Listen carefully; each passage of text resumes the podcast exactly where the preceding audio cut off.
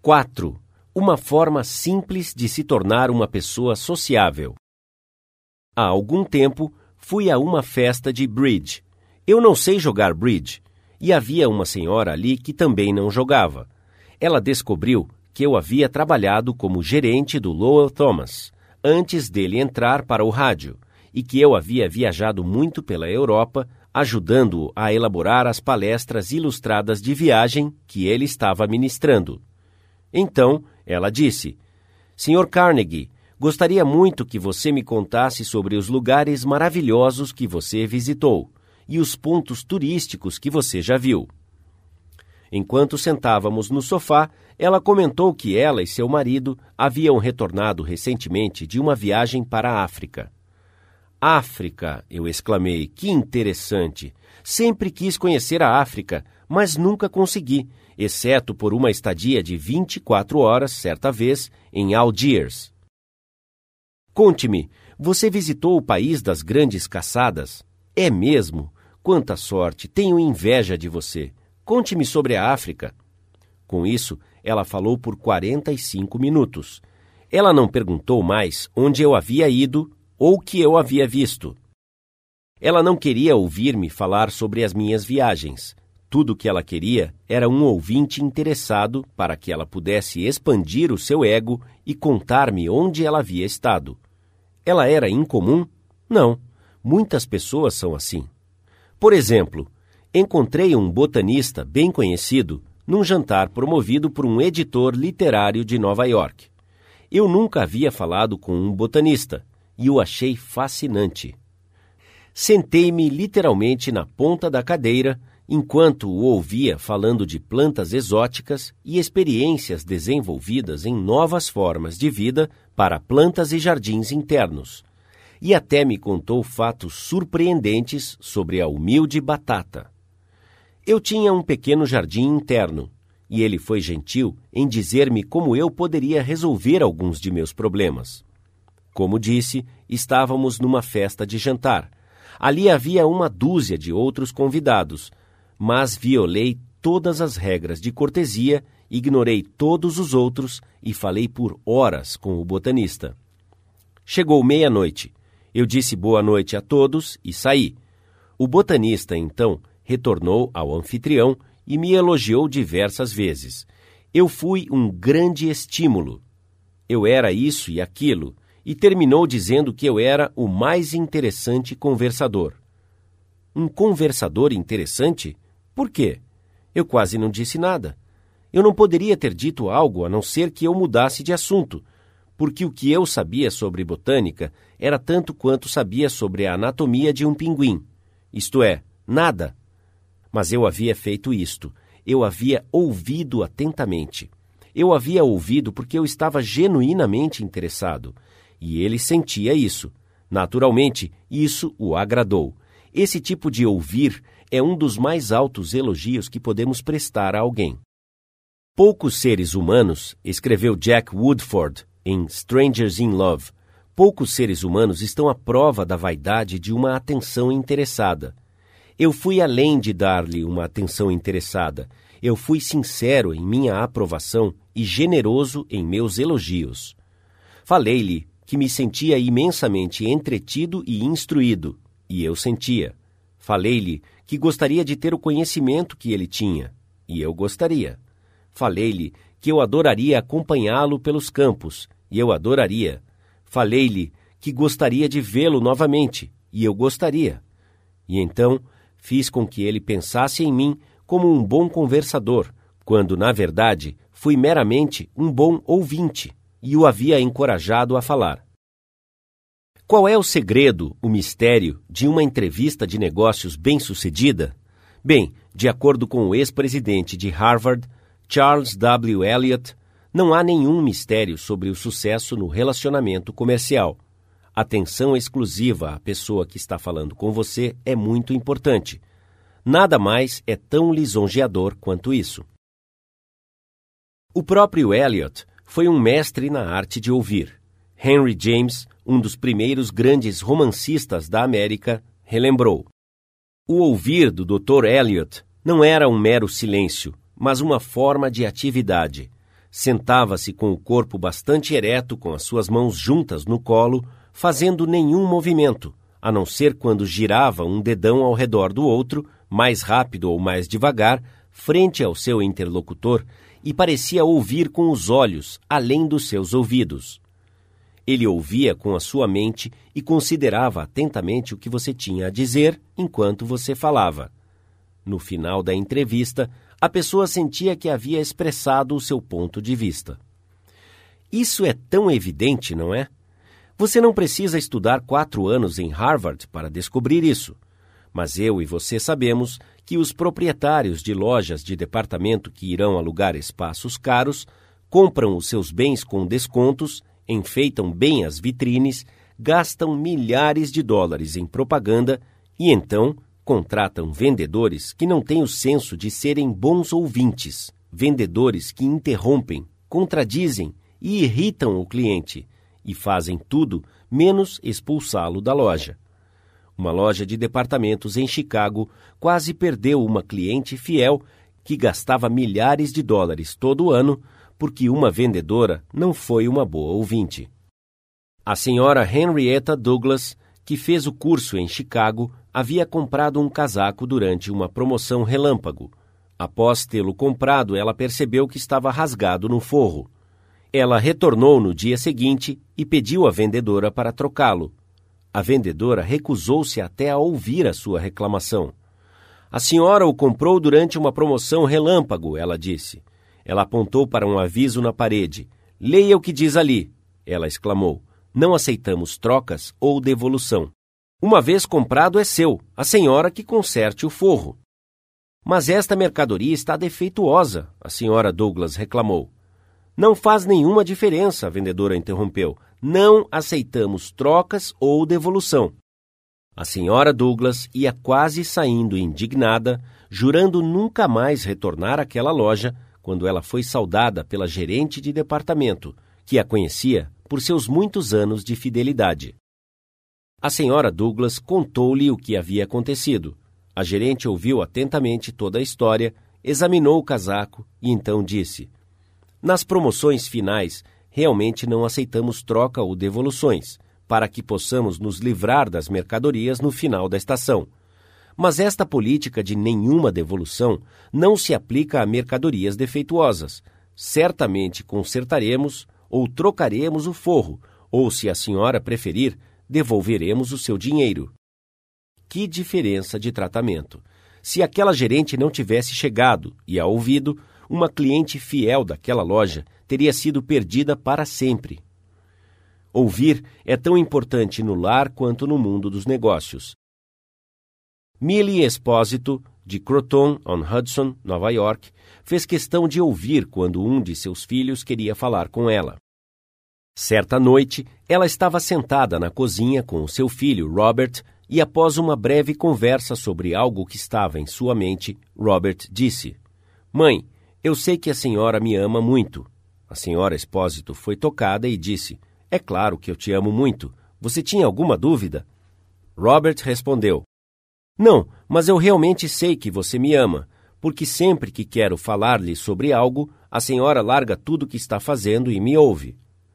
O agressor crônico, ou até o crítico mais violento, geralmente ficará mais manso e tolerante na presença de um ouvinte paciente e receptivo, um ouvinte que permanece em silêncio enquanto o reclamador, irado, dilata como uma serpente e expele o seu veneno para fora do sistema para ilustrar isso, a New York Telephone Company descobriu alguns anos atrás que tinha que lidar com um dos clientes mais violentos que já tinha entrado em contato com um representante da central de atendimento.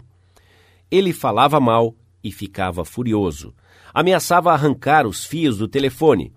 Ele havia recusado a pagar certas faturas que considerava como falsas. Escrevia cartas aos jornais ele fez diversas reclamações com a ouvidoria pública e acionou a empresa telefônica diversas vezes. Finalmente, um dos solucionadores de problemas mais habilidosos da empresa foi enviado para entrevistar esse indivíduo tempestuoso. Este solucionador de problemas ouviu e deixou o cliente rabugento se divertir, falando sem parar. O representante telefônico ouviu e disse sim, e foi solidário com a sua reclamação. Ele falava com muita raiva e eu o ouvi por quase três horas. O solucionador de problemas disse, enquanto relatava suas experiências diante de uma das classes do autor. Então, ele voltou e ouviu mais um pouco. Eu o entrevistei quatro vezes e, antes de acabar a quarta entrevista, tornei-me membro de uma organização que ele estava iniciando. Ele a chamou de Associação de Proteção aos Assinantes de Telefone. Ainda sou membro desta organização e, até onde eu sei, sou o único membro no mundo hoje, além do Sr. X. Eu o ouvi e fui solidário com ele em cada ponto que ele relatou durante aquelas entrevistas. Ele nunca teve um representante telefônico que conversou com ele daquela forma antes e tornou-se quase amigável. O ponto sobre o qual fui vê-lo não foi mencionado na primeira visita, nem foi mencionado na segunda ou na terceira, mas somente na quarta entrevista. Eu fechei o caso completamente, ele pagou todas as contas e, pela primeira vez na história de suas dificuldades com a empresa telefônica, ele retirou as suas reclamações voluntariamente da ouvidoria pública. O duvidoso Sr. X considerava-se como um membro de alguma cruzada, defendendo os direitos públicos contra a exploração insensível. Mas, na verdade, o que ele realmente queria era sentir-se importante. Inicialmente, ele obteve o sentimento de importância através da agressão e reclamação. Mas, assim que um representante da empresa o fez sentir-se importante, as suas reclamações imaginárias desapareceram em pleno ar. Certa manhã, há alguns anos, um cliente irado entrou no escritório de Julian F. Detmer, fundador da Detmer Woolen Company, que mais tarde tornou-se o maior distribuidor de lãs no ramo da alfaiataria. Esse homem devia a nós uma pequena soma em dinheiro, o Sr. Detmer explicou a mim. O cliente negou, mas sabíamos que ele estava errado. Então, o nosso departamento de crédito insistiu que ele pagasse. Após receber algumas cartas de nosso departamento de crédito, ele fez as malas, fez uma viagem a Chicago, correu ao meu escritório e informou-me que ele não ia pagar aquela fatura e que nunca iria comprar mais nenhum dólar de mercadoria da Detmer Woolen Company. Eu ouvi pacientemente tudo o que ele tinha a dizer. Fiquei tentado a interrompê-lo, mas percebi que isso seria uma má política. Então, deixei que ele falasse tudo. Quando ele finalmente se acalmou e se tornou receptivo, eu disse silenciosamente: Gostaria de agradecê-lo por ter vindo a Chicago para me contar sobre isso você me fez um grande favor, porque se o nosso departamento de crédito o irritou, ele pode irritar outros clientes, e isso seria muito ruim. Acredite em mim, estou mais ansioso para ouvir isso do que você para contá-lo. Essa foi a última coisa que ele esperava ouvir de mim. Eu acho que ele ficou um pouco desapontado, porque ele havia vindo a Chicago para me dizer uma coisa ou outra, mas aqui estava eu lhe agradecendo, ao invés de discutir com ele. Eu o assegurei que cancelaríamos a despesa de nossos livros contábeis e que o esqueceríamos, porque ele era um homem meticuloso que cuidava de apenas uma conta, enquanto os nossos empregados tinham milhares de contas para cuidar. Portanto, ele tinha menos probabilidade de errar do que nós. Falei-lhe que eu entendia exatamente como ele se sentia e que se eu estivesse no seu lugar, eu me sentiria exatamente como ele. Já que ele não ia mais comprar de nós, recomendei-lhe alguns fornecedores de lã. No passado, costumávamos almoçar juntos quando ele vinha a Chicago, então o convidei a almoçar comigo neste dia. Ele aceitou com certa relutância, mas quando voltamos ao escritório, ele fez um pedido maior do que jamais havia feito ele retornou para casa mais calmo e queria ser justo conosco, como havíamos sido com ele. Verificou as suas faturas, encontrou uma que estava extraviada e enviou-nos um cheque e com um pedido de desculpas. Mais tarde, quando a sua esposa o presenteou com um menino, Ele deu ao filho o nome de Detmer, como o segundo nome, e continuou amigo e cliente da loja até a sua morte, 22 anos mais tarde. Anos atrás, um pobre menino imigrante holandês lavava os vidros de uma padaria depois da escola para ajudar a sustentar a sua família. A sua família era tão pobre que, além disso, ele saía às ruas com uma cesta todo dia para catar pedaços de carvão que haviam caído no esgoto, onde os carros de carvão o descarregavam. Este menino, Edward Bock, nunca estudou mais de seis anos durante a sua vida. Mesmo assim, eventualmente, ele se tornou um dos editores de revista mais bem-sucedidos na história do jornalismo americano. Como ele conseguiu isso? Essa é uma longa história, mas como ele começou pode ser contado rapidamente. Ele começou aplicando os princípios que aparecem neste capítulo. Ele saiu da escola quando tinha 13 anos e se tornou office boy para a Western Union, mas ele nunca desistiu da ideia de ter uma educação. Pelo contrário, ele começou a educar-se.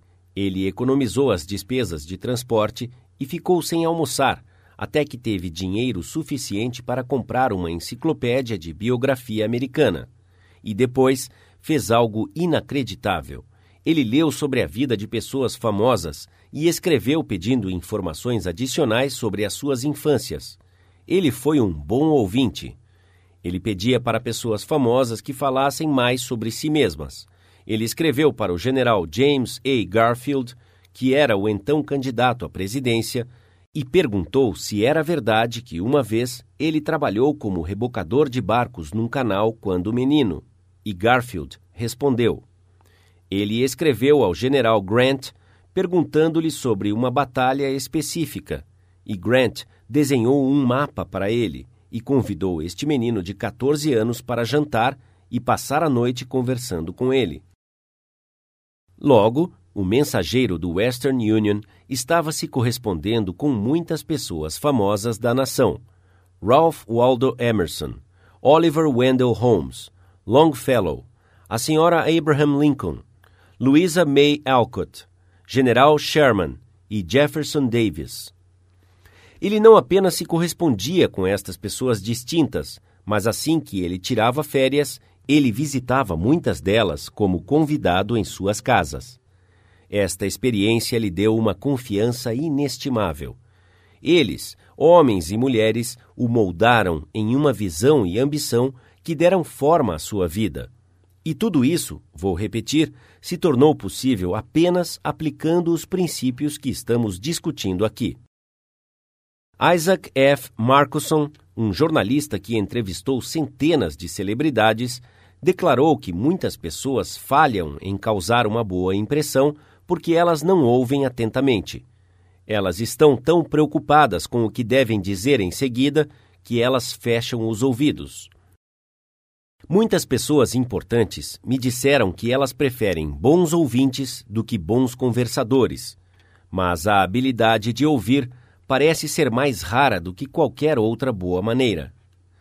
E não apenas personagens importantes preferem um bom ouvinte, mas as outras pessoas também.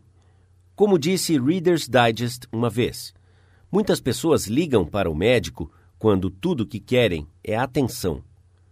Durante as horas mais escuras da Guerra Civil, Lincoln escreveu a um velho amigo em Springfield, Illinois, pedindo que ele viesse a Washington. Lincoln disse que tinha alguns problemas e queria discuti-los com ele. O velho vizinho visitou a Casa Branca e Lincoln falou com ele por horas sobre a conveniência de decretar uma proclamação libertando os escravos. Lincoln passou por todos os argumentos a favor e contra da tal proclamação e depois leu cartas e artigos de jornal, alguns denunciando-o por não libertar os escravos e outros denunciando-o por medo de libertá-los. Após falar por horas, Lincoln despediu-se do seu velho vizinho, disse boa noite e o mandou de volta a Illinois, sem ao menos perguntar o que ele achava. Lincoln foi o único a falar. Isso parecia esclarecer a sua mente. Ele parecia mais aliviado após essa conversa. O velho amigo disse: Lincoln não queria nenhum conselho. Ele queria apenas um ouvinte amigável e solidário para desabafar. Isso é o que nós queremos quando estamos com problemas. Em geral, é isso que todos os clientes irritados querem, e o funcionário insatisfeito e o amigo magoado também. Um dos maiores ouvintes dos tempos modernos foi Sigmund Freud. Um homem que encontrou Freud descreveu a sua maneira de ouvir. Foi tão marcante que jamais vou esquecê-lo. Ele tinha uma qualidade que jamais vi em outro homem. Eu nunca vi tanta atenção concentrada. Não havia nada daquele olhar agudo que penetra a alma. Os seus olhos eram meigos e suaves. A sua voz era baixa e gentil. Ele não gesticulava muito, mas a atenção que ele me dava, a sua apreciação pelo que eu estava dizendo, mesmo não falando corretamente, era extraordinária. Você nem imagina o que significa ser ouvido daquela maneira. Se você quer saber como fazer as pessoas se afastarem de você e o ridicularizarem pelas costas e até te desprezar, eis a receita. Nunca ouça uma pessoa por muito tempo. Fale incessantemente sobre si mesmo. Se você tiver uma ideia enquanto a outra pessoa estiver falando, não espere que ela termine. Interrompa essa pessoa no meio de sua frase. Você conhece alguém assim? Eu conheço, infelizmente. E a parte surpreendente disso é que algumas dessas pessoas são proeminentes. Chatas é o que elas são. Chatos intoxicados com os seus próprios egos, bêbados no sentido de sua própria importância. As pessoas que só falam de si mesmas pensam apenas em si mesmas. E aquelas pessoas que só pensam em si mesmas, Dr. Nicholas Murray Butler, presidente da Columbia University por muitos anos, disse: são irremediavelmente mal educadas. Elas não são educadas, disse Dr. Butler. Não importa o grau de instrução que tiveram. Então, se você aspira a ser um bom conversador, seja um ouvinte atencioso. Para ser interessante, demonstre interesse. Faça perguntas que as outras pessoas terão prazer em responder. Motive-as a falar de si mesmas e de suas realizações. Lembre-se que as pessoas com quem você está falando estão cem vezes mais interessadas em si mesmas, o que elas querem, seus problemas, do que estão interessadas em você e seus problemas. A dor de dente de uma pessoa significa mais aquela pessoa do que a fome na China, que mata um milhão de pessoas.